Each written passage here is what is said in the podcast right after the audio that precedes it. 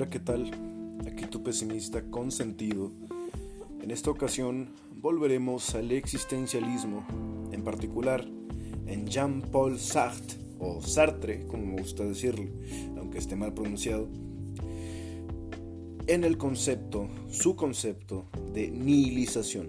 Un concepto muy peculiar, un tanto complicado y sobre todo una palabra bien bonita que puedas utilizar y explicarle a tus amigos y colegas para sorprenderlos por ahí, quizás hasta para ligar, porque de cuenta propia puedo afirmar que efectivamente es posible, si bien difícil, ligar con la filosofía. Entonces comencemos. Se me ocurrió presentar este concepto de nihilización cuando estaba apreciando, estaba reflexionando sobre dos conceptos íntimamente relacionados, casi dialécticamente, como uno negando el otro, de la aparición y la desaparición. Pensé que eran conceptos sublimes, pues la aparición es una especie de irrupción en la experiencia fenoménica, en nuestra percepción del mundo. Es la, manifestación de algo ante nosotros, ante nuestros ojos, frente a, nuestros sentidos. Un fenómeno que irrumpe en nuestra experiencia, en nuestra visión. Y la desaparición, por su, por su parte, denota una falta, Algo estaba previamente y ahora se experimenta como una ausencia. Ambos estados, ambos conceptos íntimamente ligados, tienen mucho que ver con el concepto sartreano de nihilización. Para Sartre, la conciencia es su propio fundamento. Es un concepto muy similar a la tabula rasa de John Locke en el empirismo. Esto es, nacemos como un lienzo en blanco. La mente está vacía. El conocimiento se adquiere solo en la experiencia. No hay nada innato en nosotros, ninguna idea preconcebida, ninguna estructura innata en nuestras mentes, ninguna concepción previo fundamento. Por lo tanto, la conciencia se tiene a sí misma como su propio fundamento. Como Sartre, parte de la fenomenología de Husserl, cuya ambición es ir a las cosas mismas, al fenómeno tal y como aparece en la conciencia. Eh, la conciencia entonces se llena con la experiencia de la actualidad, es decir, con lo que se experimenta constantemente, ahora mismo, que es una, pues, la conciencia es una suerte de recipiente, tiene como contenido pues lo que estamos experimentando. En este momento, mi voz que yo mismo escucho, la silla en la que estoy sentado, las luces de la pantalla que miro fijamente etc. La conciencia, según Sartre, se entiende de tres maneras, o quizá tres diferentes estados, estadios, etapas o fases, que yo entiendo que bien podrían ser simultáneas o progresivas, pero siempre necesarias la una, la una con la otra. ¿no? Primero, la conciencia se entiende como proyecto, es decir, hace cosas en el mundo en el que se desenvuelve y se proyecta en su hacer, en sus acciones. También como situación, es decir, la conciencia está en un contexto determinado, ese que la llena, lo que experimenta, esto que, que llena el recipiente vacío, la tabula rasa que es la conciencia, y finalmente como sujeto, como ese cogito cartesiano, el yo que piensa, el yo soy, el que percibe, ¿no? ya que para Sartre la conciencia es este recipiente vacío cuyo contenido lo obtiene en la experiencia del mundo, en su obrar en el mundo, en su situación. Si no hay nada fuera de la conciencia, nada externo que la llene, la conciencia no es nada, es decir, es la nada misma. Y esto es la nihilización. Es un estado de la conciencia y eso lo tenemos que comprender.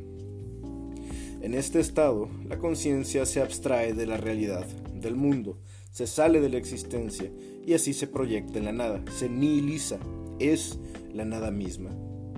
Y es que este estado existe porque la conciencia es la nada misma, esta tábula rasa, este lienzo en blanco, un vacío. Un poco como el sujeto dividido de Lacan Sartre distingue, como ya hemos visto, entre el ser en sí, que es el mundo, la realidad misma, la naturaleza, etc., las cosas, los objetos, y el ser para sí, que es la conciencia, que es sujeto, proyecto y situación, que es ajeno, está por fuera del ser en sí, que es el mundo, está abstraído. Esto parte de Hegel, pues Hegel entiende que, como cita Jean-Michel Palmier en su libro Hegel, la conciencia siempre es una separación radical de la vida. La conciencia se opone al mundo. El sujeto, es decir, conciencia, se opone a la realidad externa que es el ser en sí en Sartre. El ser para sí es la nada que se opone al ser que es en sí.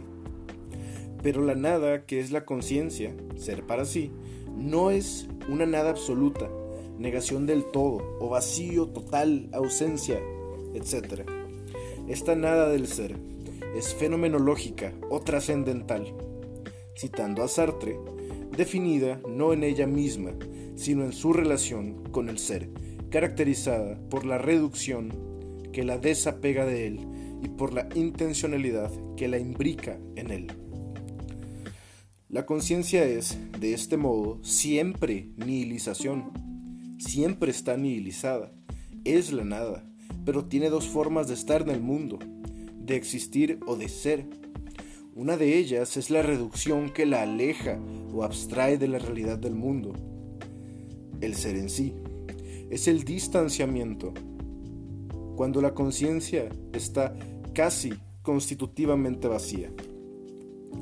Y el otro es la intencionalidad, que es el acercarse al mundo, es el proyecto y el proyectarse de este proyecto, la conciencia que se lanza al mundo, como ocurre, según Heidegger, el maestro de Sartre, en la caída o el ser arrojado, y se proyecta en este, en el mundo, como en la teoría de los útiles del propio Heidegger, en la que el ser humano, es decir, Dasein, ser ahí, interactúa con los objetos del mundo, tomando los mismos como útiles para su proyecto.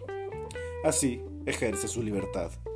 Porque en Heidegger y después en Sartre, de forma más radical aún, la única esencia del ser humano, la conciencia o Dasein que es para sí, es la libertad. Acabo de matar un insecto, una disculpa por ese sonido. Ejercí mi libertad a través de esto. Mi nihilización se proyectó como nada en ese molesto insecto que estaba revoloteando en mi escritorio. Y bien, esto ha sido todo. Hemos podido ver las influencias más grandes en el pensamiento de Jean-Paul Sartre, Sartre o Sartre, que son, por supuesto, su maestro Heidegger, Husserl, que además de ser una de sus grandes influencias fue el maestro del propio Heidegger, y Hegel, que también influyó enormemente tanto a Husserl como a Heidegger. Así que pues, tenemos aquí una cadena sumamente interesante, sumamente importante de filósofos. Sartre parte pues de la fenomenología, del análisis existenciario de Heidegger y de la dialéctica absoluta hegeliana. Esto ha sido todo. Espero que te haya quedado claro el concepto de nihilización, de esta conciencia vacía siempre nihilizada, que es la tábula rasa, este recipiente vacío, que es llenado por su experiencia fenoménica del mundo, para que puedas por ahí impresionar a tus colegas. Esto ha sido tu pesimista consentido.